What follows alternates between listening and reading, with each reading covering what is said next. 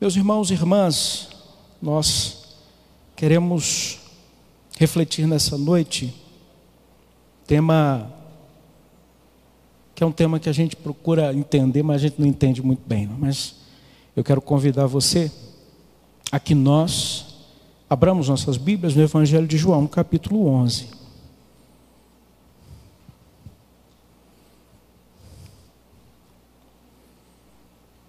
Evangelho de João, capítulo 11.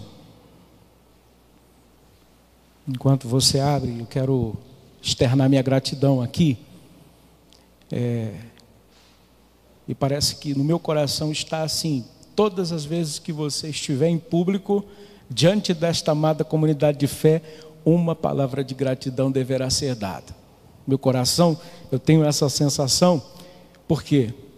Porque nós fomos, nós, a nossa família foi abraçada com palavras de carinho, com orações, com mensagens maravilhosas, edificantes, com mimos. E eu quero aqui, é, na pessoa do nosso pastor, que é muito mais do que o anjo dessa igreja, eu faço muito questão de referenciar sempre. Pastor Marcelo é o anjo dessa igreja. Ele é muito mais do que isso para mim, ele é meu amigo, meu amigo querido, meu conselheiro, meu mentor. Ele, de fato, esteve presente durante todos esses dias, todos esses dias. Então, na pessoa do pastor Marcelo, eu quero agradecer a toda a igreja, porque fica difícil mencionar todos os nomes, dizer, meus irmãos, muito obrigado. Obrigado, pastor querido. Hoje nós estamos bem melhores do que estávamos é, bem melhores do que dias atrás. Alguns irmãos puderam acompanhar. Está ali meu querido amigo Rodney, que me acompanhou, ligou insistentemente, insistiu, nos falamos e, de fato, acompanhou a nossa jornada. Não foi fácil. Né? Eu estive no hospital duas vezes, a Leia mais duas vezes. Nós tivemos, passamos maus, maus bocados mesmo. Essa nesse tempo de, de Covid que passamos. Né? Hoje, pela graça do Senhor, eu tomei a primeira dose da vacina, pastor. Hoje eu tomei a primeira em razão do imunossupressor que eu tomo, função da, da, da espondilite anquilosante que, que tenho já desde 2009, abriu-se essa oportunidade, eu fui, é, pelo agendamento, hoje tomar a primeira dose da vacina. Então, não é que eu esteja hoje 100%, não. Eu tive uma dor de cabeça bem forte hoje de tarde, mas nada que pare, nada que dê um stop, né? Estamos bem, estamos gratos, estamos fortes e vamos avançar. Costumo dizer que o último dia fácil foi ontem. Então nós vamos avançar para a glória do nome do nosso Deus. Amém, meus irmãos? Muito obrigado mais uma vez pela intercessão, pelas palavras, pelo carinho demonstrado. Agradeço em nome da minha família. Vamos ler o texto sagrado do Evangelho é, de João, capítulo 11, versículos 25 e 26. Vou fazer a leitura Nova Almeida atualizada. Diz assim: Então Jesus declarou: Eu sou a ressurreição e a vida. Quem crê em mim, ainda que morra, viverá e todo o que vive e crê em mim não morrerá eternamente. Você crê nisto? Esse é um texto muitíssimo emblemático. Texto que já foi investigado na nossa classe, Escola Bíblica Dominical, do Evangelho de João, foi esmiuçado, né, já foi trazido à baila, mas hoje eu quero conversar com os irmãos sobre a eternidade a qual está é, sendo mencionada aqui, mas sob o aspecto que essa eternidade ela é presente. Uma eternidade presente. E diante disso, eu comecei dizendo que é um tema, e eu quero acrescentar que na verdade é um fenômeno, um fenômeno que nós não entendemos completamente. Que fenômeno é esse?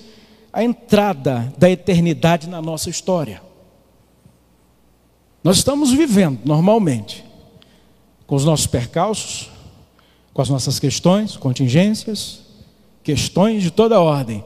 E de repente a eternidade entra na nossa história. A gente é, não compreende muito bem esse fenômeno aqui.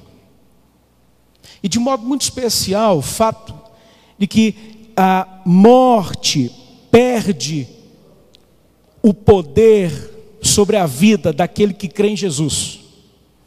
De modo muito especial, isso. Esse fenômeno, eternidade que entra na nossa história, mas de modo muito especial, a morte perder o poder sobre a vida daquele que crê em Jesus. Sabe por quê? Porque é nesse momento que a eternidade passa a ser uma realidade. No momento em que nós cremos em Jesus, a eternidade passa a ser uma realidade. Mas o que é a, a eternidade, pastor? É possível que você já tenha buscado conceituar isso e já tenha até um conceito formado. Mas eu quero lhe dizer o que não é a eternidade.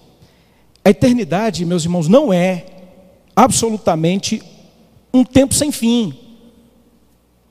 É, porque ela está desatrelada do tempo.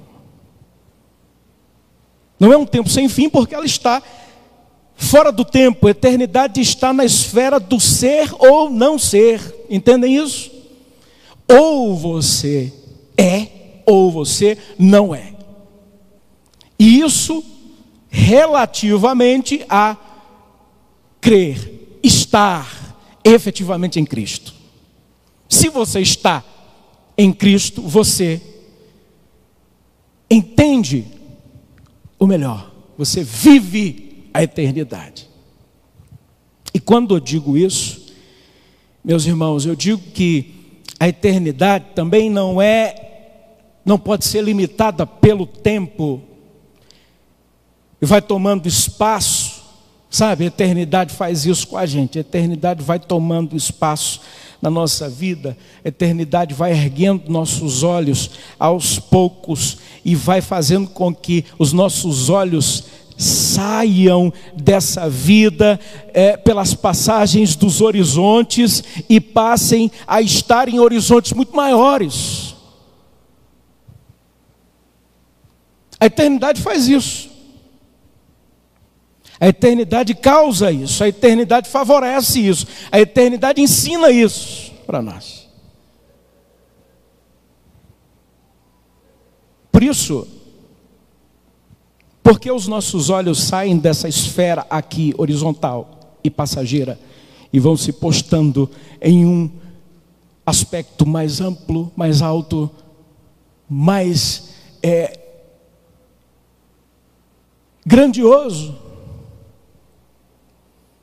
Por isso eu tenho uma notícia para você. Eu me propus fazer uma reflexão bem breve, considerando esses dois versos aqui desse diálogo de Jesus com Marta. Eu tenho uma notícia, talvez não seja para você especificamente aqui, para sua cabeça, mas eu tenho uma notícia para sua dor. E eu quero dizer com isso, que essa dor aí, ela vai ter que se ver com a eternidade. Essa dor aí vai ter que se encontrar com a eternidade, vai ter que dar algumas explicações. E vindo de onde eu vim recentemente aqui, de muitas dores, que é, eu creio piamente que, se não todos, ou muitos, e você conhece muitos, tantos que passaram pela essa realidade do Covid, esse momento que o Brasil e o mundo passam, você deve saber quantas dores, quantas pressões, quantas coisas que parece que serão é, o último minuto que estancará um respiro de, de, de uma vida. Que esse sentimento que dá? Tantas vezes eu vi a Leia ficar do verde para o amarelo, sem ar, na minha frente, saturando 87, 89, e sem poder fazer absolutamente nada, senão pegar e correr para o hospital. Mas a notícia que eu quero lhe dar é: a sua dor vai ter que se ver com a eternidade. Ah, se vai Porque a eternidade, queridos irmãos e irmãs, não respeita ordem cronológica dos eventos. Não. E quando nós dissemos isso, nós cremos nisso. Que a eternidade não vai parar enquanto não chegar cada cantinho da sua vida, da sua história, da minha vida, da minha história, para transformá-la de glória em glória. Essa eternidade que entrou na nossa história, porque um dia nós cremos em Jesus. Porque enquanto você e eu, nós estamos sofrendo, o mundo está sofrendo. Enquanto nós sofremos, Jesus está vendo, como diz Kellen aqui, na ministração. Jesus está vendo você vitorioso mais adiante. Enquanto nós estamos sofrendo as dores do presente, Jesus nos vê vitoriosos mais adiante. E nós não estamos falando, meus irmãos, de vencer algo neste mundo, nós estamos falando de que a eternidade supera todas as coisas nesse mundo. E quem melhor para dizer essas coisas que o próprio Cristo, conhecedor do tempo, quem melhor do que o próprio Cristo para falar essas coisas, meus irmãos? Se você observar versículos atrás, você vai ver ali a partir do versículo é, 7 do capítulo 11, tempo em que os discípulos disseram: Nós vamos outra vez para a Judéia. Os discípulos disseram: Mestre, ainda há pouco os judeus queriam apedrejá-lo e o senhor quer voltar para lá? Jesus responde assim: Não é verdade que o dia tem 12 horas? Se alguém andar de dia, não tropeça, porque vê a luz desse mundo. Mas se andar de noite, tropeça, porque nele não há luz. E Jesus, meus irmãos, quando disse essas palavras, a gente investigou isso na escola bíblica dominical. Jesus está dizendo exatamente como quem tem conhecimento de causa, que não existe mais ninguém nesse mundo senão Ele, com a competência, com a capacidade, com a suficiência para usufruir do tempo com toda a plenitude. E ele disse isso porque conhecia as coisas a partir do seu final. E é uma virtude que eu e você nós não temos. Jesus conhece as coisas a partir da linha de chegada, gente boa. É como quem olha a partir de tudo executado para o início.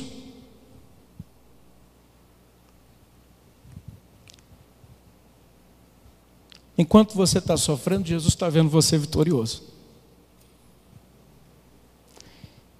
Enquanto você conta feridas, enquanto você conta dores, enquanto você conta chagas, Jesus sabe o que vai fazer com essas dores, essas feridas e essas chagas. A eternidade sabe que ela tem é, necessariamente um começo no momento em que a morte não tem mais a última palavra sobre as nossas vidas. É exatamente nesse momento que a eternidade começa, quando a morte não tem mais a última palavra sobre a nossa vida. Isso está diretamente relacionado com o fato de nós reconhecermos Jesus e a sua bendita salvação agora, no presente.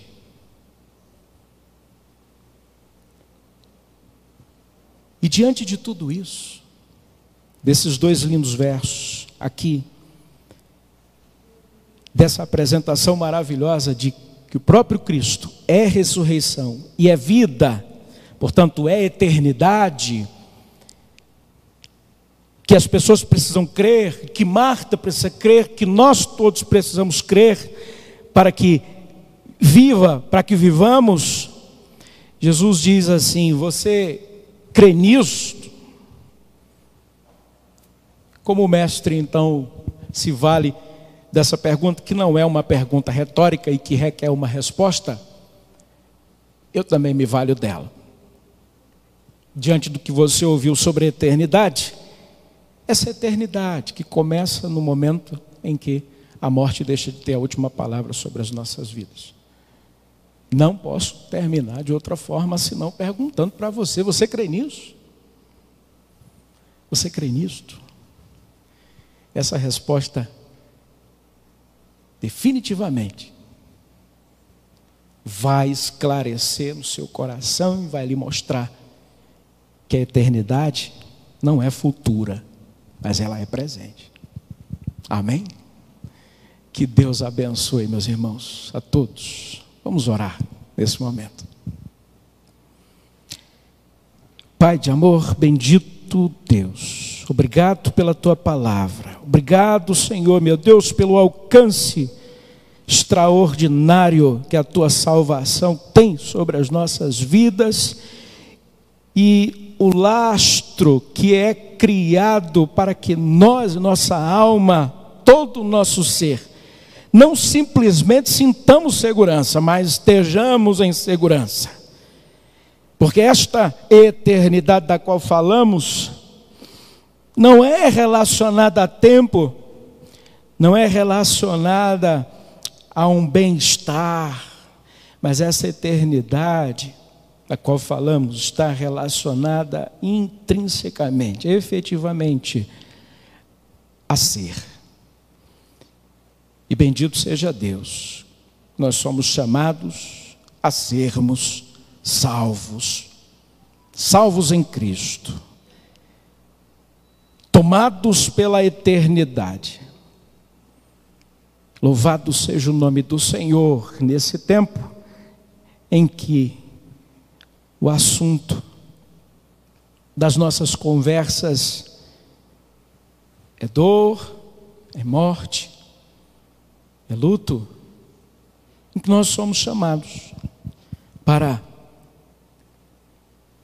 considerar tão seriamente que a eternidade nos chama a essa belíssima, belíssima compreensão das palavras de Jesus, que a palavra não, a morte não tem a última palavra sobre as nossas vidas. Nós queremos bendizer o teu nome, te agradecer em nome de Jesus, Senhor.